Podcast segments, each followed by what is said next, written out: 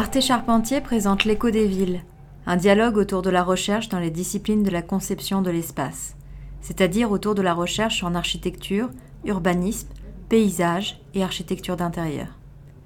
Nous souhaitons présenter simplement des sujets complexes, sur des thématiques variées avec des chercheurs, des concepteurs et conceptrices et des acteurs de la ville de demain. Nous souhaitons nous intéresser entre autres au processus participatif dans les concertations des projets, à l'impact des enjeux environnementaux sur la conception, aux méthodes de réalisation du projet urbain ou encore à l'influence de l'intégration des différents programmes à la ville. Épisode 3. Que, euh, de, ces changements euh, d'usage et, d'habitude, du fait qu'effectivement on prend beaucoup plus le train, euh, on l'a vu avec la désynchronisation aussi des temps de, vie, du travail qui peut être fait plus à distance avec le télétravail, etc. Et il y a un énorme changement qui a un très gros impact sur la ville, c'est bien sûr le e-commerce et, justement toute la euh, tout ce que ça peut générer euh, comme, euh, comme question de, mobilité. Qu'est-ce que vous avez vu comme grande évolution justement de l'impact du e-commerce sur la ville Quels seraient les grands points qu'on pourrait ressortir de ça? Alors ça, on peut dire les changements en Chine, c'est toujours très très vite. Euh, le développement de e-commerce était un phénomène énorme euh, en Chine. Euh, notamment, je dirais, les, derniers cinq ans, puisqu'en fait, ici en Europe, je trouve, on a connu un développement de e-commerce accéléré.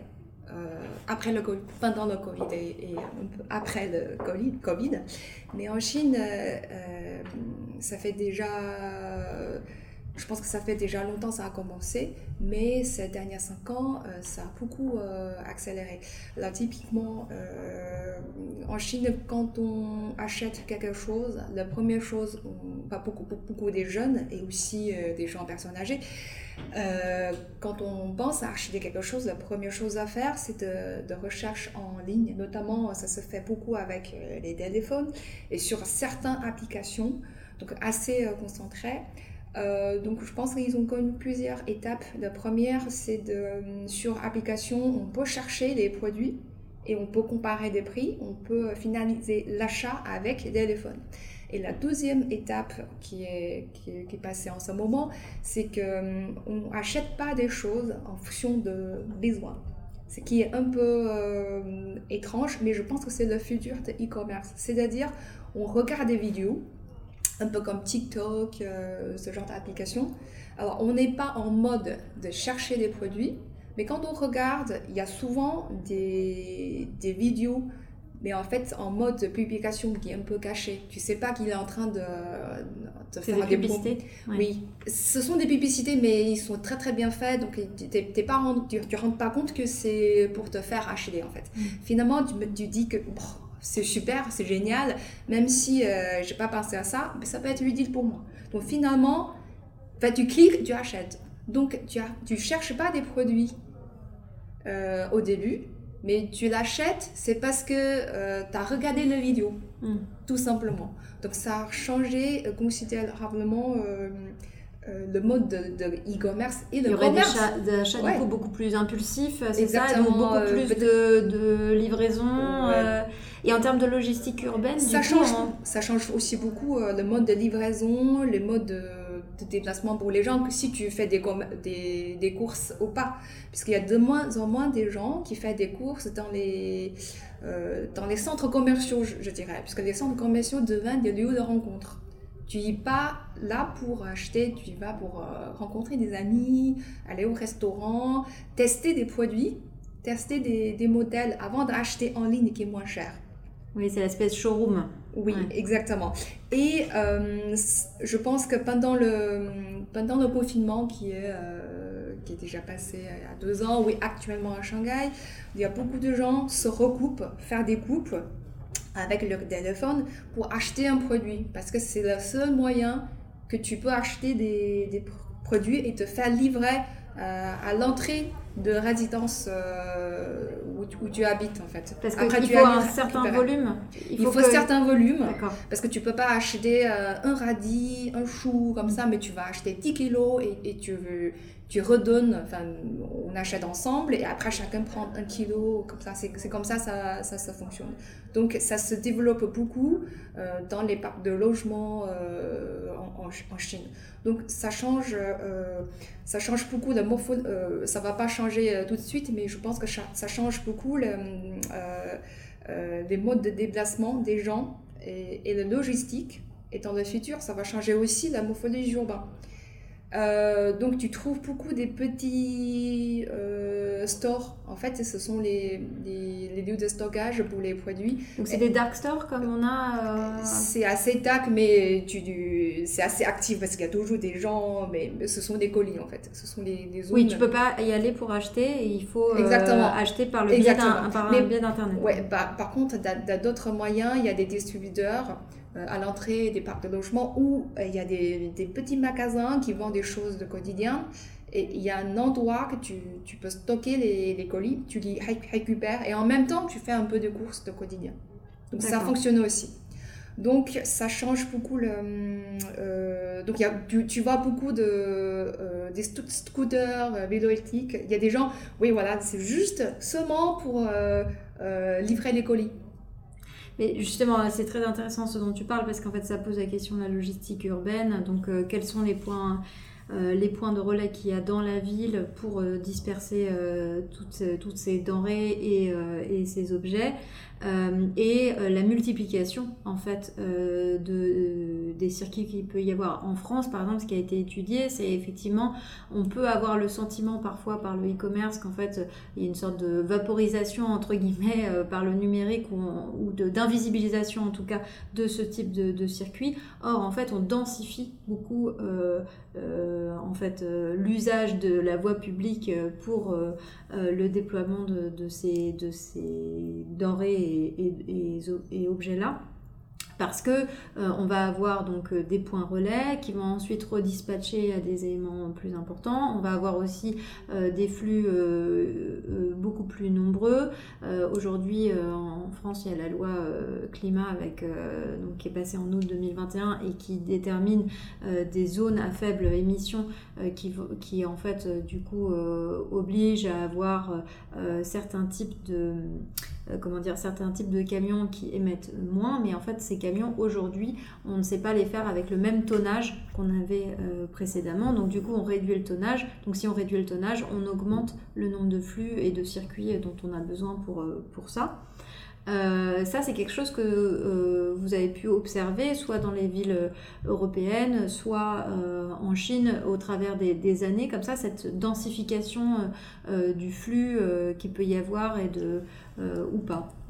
Ben, en, ce qui concerne Paris, Paris a mis en œuvre justement une réorganisation de la chaîne logistique hein, avec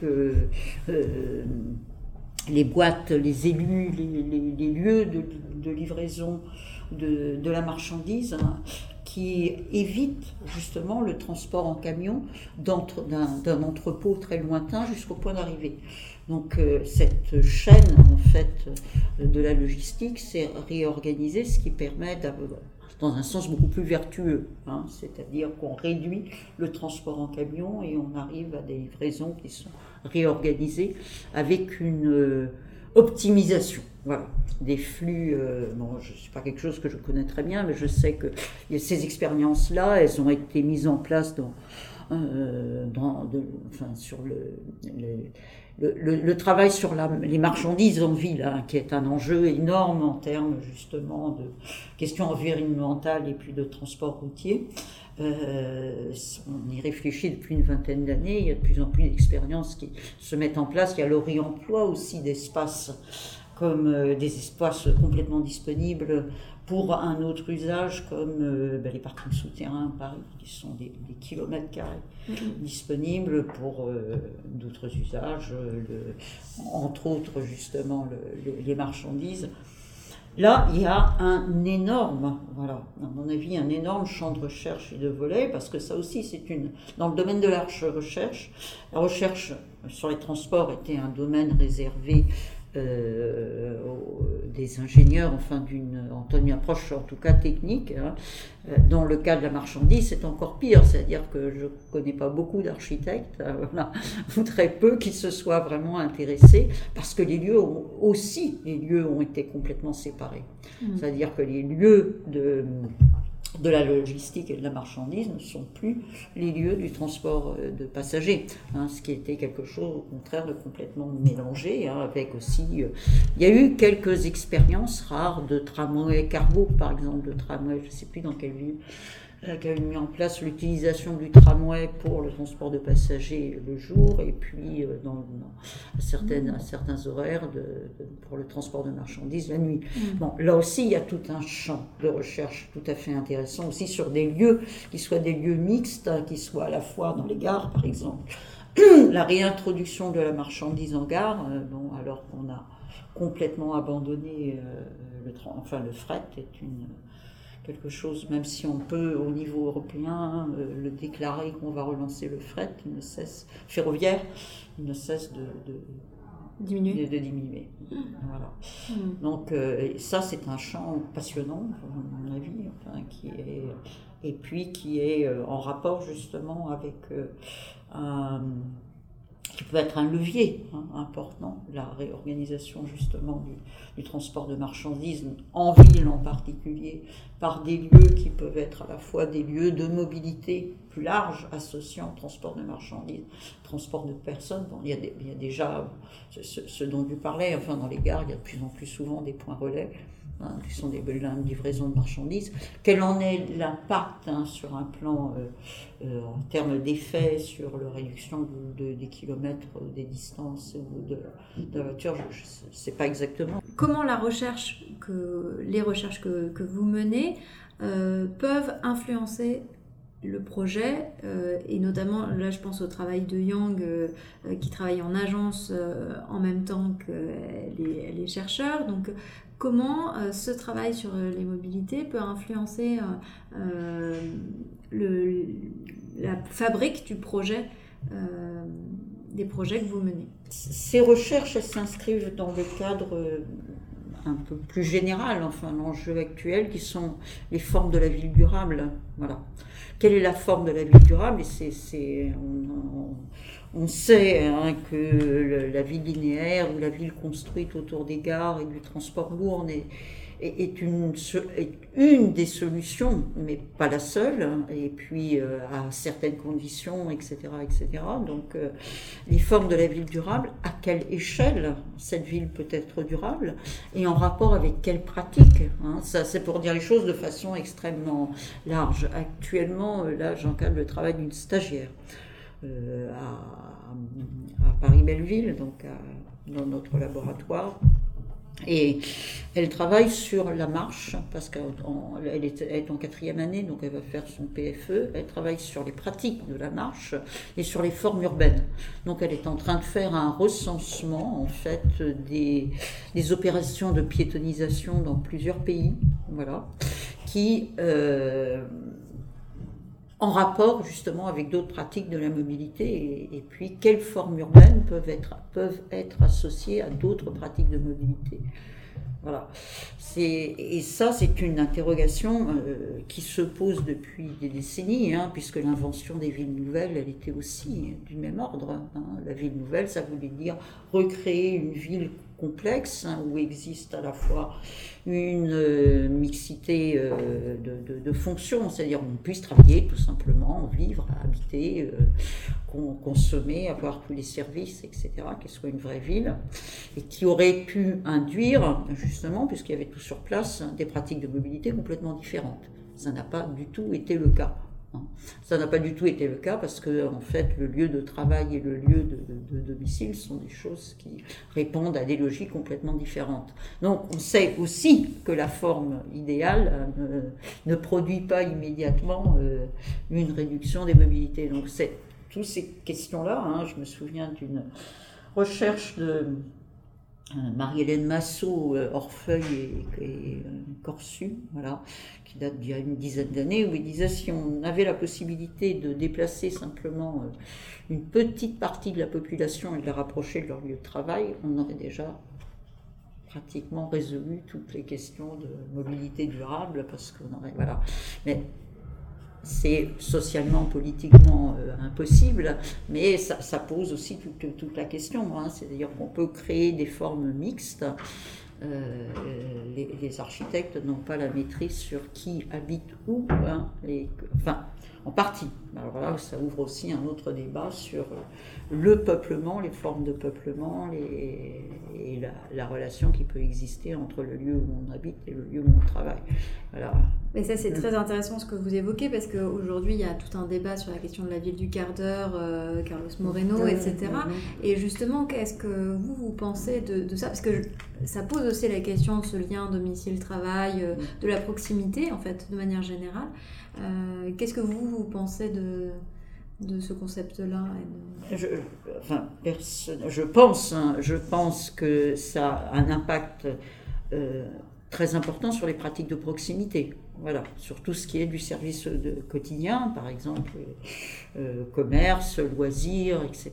Ça, j'imagine, je, pense que ça a une réelle efficacité. Sur tout ce qui est, ça pose une question, c'est-à-dire qu'on est habitué, en raison aussi d'une pratique automobile, à habiter un territoire extrêmement vaste et donc à utiliser un territoire extrêmement vaste. Dans quelle mesure les pratiques de proximité peuvent compenser cette euh, nouvelle façon d'habiter la métropole, euh, et pas seulement la métropole, parce que ça c'est un phénomène qui est indépendant, enfin indépendant, si aussi associé au lieu où on l'habite, mais pas de façon. Euh, voilà, c'est pas parce que j'habite, Paris, euh, j'habite dans une ville extrêmement dense où j'ai tout à portée de main. C'est pas pour ça que mon bilan carbone sera forcément euh, parce que il y a tout ce qui a été appelé l'effet barbecue, c'est-à-dire que si on habite des villes denses et qu'on a des pratiques de proximité, on compense son bilan carbone aussi par des voyages l'utilisation de l'avion et des voyages euh, longue distance plus fréquents. Donc ça c'est...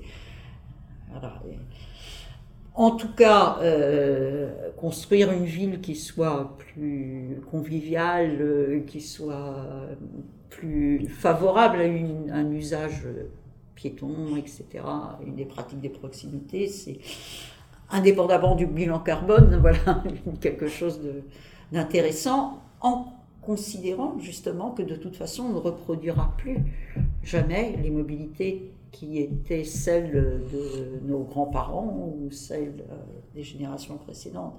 Le sujet de mobilité, ça fait toujours un sujet important pour, euh, pour euh, nos projets. il y a plus de choses à dire puisque dans le projet, on réfléchit beaucoup à l'échelle humaine.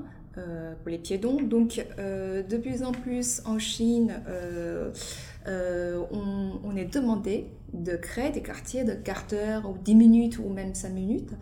dans certaines villes chinoises, euh, cette demande est même formalisée et est, réglementée euh, dans les documents officiels, c'est-à-dire on doit respecter un quartier de un quart d'heure et tu dois installer un certain nombre d'équipements euh, au niveau de, de, quartier de 15 minutes euh, pour 10 minutes, 5 minutes. Donc, tu, dois installer les différents euh, types d'équipements de, pour desservir le, le, quartier.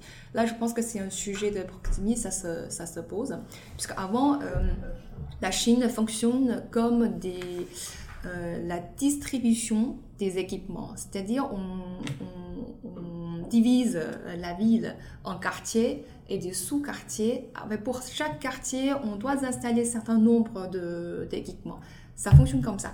Mais début, euh, la façon un peu changé. C'est en termes de proximité, c'est-à-dire euh, pour avoir une ville qui est euh, plus facile à circuler, tu dois accepter, tu dois accepter un certain nombre de, services dans ton quartier. Donc, je, je, dirais le fonctionnement est changé. Avant, c'était on divise, c'est une urbanisme qui divise les villes en quartier sous quartier. Et maintenant, on place vraiment les, euh, les gens au milieu de, au, milieu de planification, au milieu de, de projet. Donc on tout part euh, des usagers et des, et des résidents. Ça, c'est la première chose qui est très intéressante. Et la deuxième chose... Excuse-moi, je te reprends. En fait, euh, avant, on travaillait par sectorisation et on disait il y a tel et tel équipement, école, euh, crèche, etc. et maintenant, en fait, comment est-ce que ça change désormais? Le change, c'est qu'avant, on on divise des villes avec des sectorisations. Oui, c'est plutôt la limite physique. En fait, ce sont les urbanistes qui décident, qui coupent les, villes en, morceaux. Mm. C'est-à-dire, la logique, c'est qu'il euh, y a des gens euh, qui décident pour les habitants. Mais là, euh, logique un peu changée. On place des habitants au milieu de, du projet. C'est-à-dire, moi, moi, en région de un quart d'heure, de 5 minutes ou 10 minutes, moi je peux accéder à différents euh, services. Donc c'est la définition, la logique de définition est, est, changée. D'accord, mais en fait j'ai du mal à voir comment on peut, euh, identifier tous ces différents euh, habitants et en fait, en fait on recrée quand même des grands secteurs. Oui, du coup, mais on, sectarise de manière, le maillage est plus petit. C'est ça que tu veux dire en fait. Parce qu'on ne peut pas à chaque fois se placer à la, place du, nouvel, euh, du nouvel immeuble qui va être créé ou de... avant, il n'y avait pas de notion de temps. D'accord. de Ah, d'accord. Ok. Avant, c'était pas. C'est la surface. C'est de la surface. mais C'est la surface. D'accord. Et maintenant, c'est le. D'accord. C'est la notion de temps. Donc, la notion de temps est en lien avec le déplacement, avec la mobilité et tout. D'accord. Donc, c'est ça qui est, au cœur de, de, changement. Mhm. Et deuxième chose, c'est que je pense que la recherche sur la mobilité nous donne des arguments. Mhm. Euh, euh, en, en, face des experts de transport euh, chinois dans les instituts puisque avant chaque projet, on fait des diagnostics, euh, des analyses fines sur différents aspects de la ville, dont euh, mobilité, de transport. Euh, on, fait une analyse fine et complète. Alors ça donne des, des, outils quand on, on, a des hum, conflits de conception avec ce, ce genre d'experts dans les instituts, dans les instituts chinois. Euh, je vous donne un exemple. Pour le projet de rénovation des quartiers de, dans l'arrondissement de Zhifang, dans la ville de Wuhan, euh, on a envie de carter la même échelle qui est très humain, avec une ambiance très très agréable pour certaines rues. Mais euh, selon le point de vue des experts transport, on a besoin d'élargir de cette rue pour faire passer un certain nombre, quantité de flux euh, de, voitures.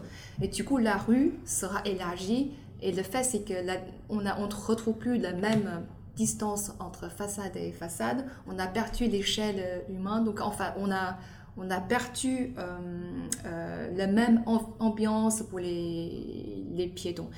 L'espace public usagé, tout est changé.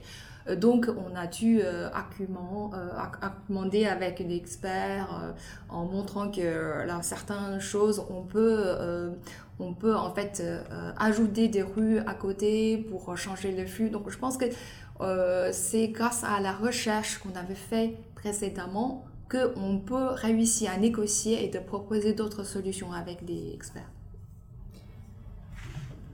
Bah, écoutez, je vous remercie pour cet échange euh, très riche euh, qui nous a donné en fait euh, quelques points d'entrée dans cette question extrêmement vaste de la mobilité.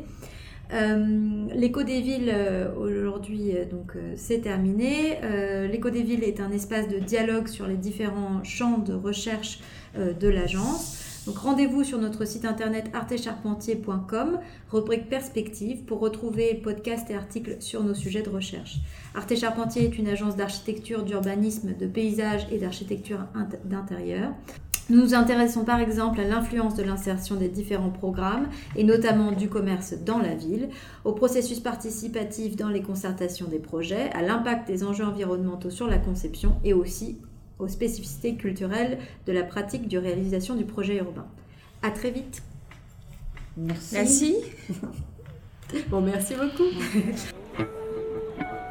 Une émission d'Arte Charpentier présentée par Sophia Verguin. Rendez-vous sur notre site internet arte-charpentier.com, rubrique perspective, pour retrouver podcasts et articles sur nos sujets de recherche. À très vite!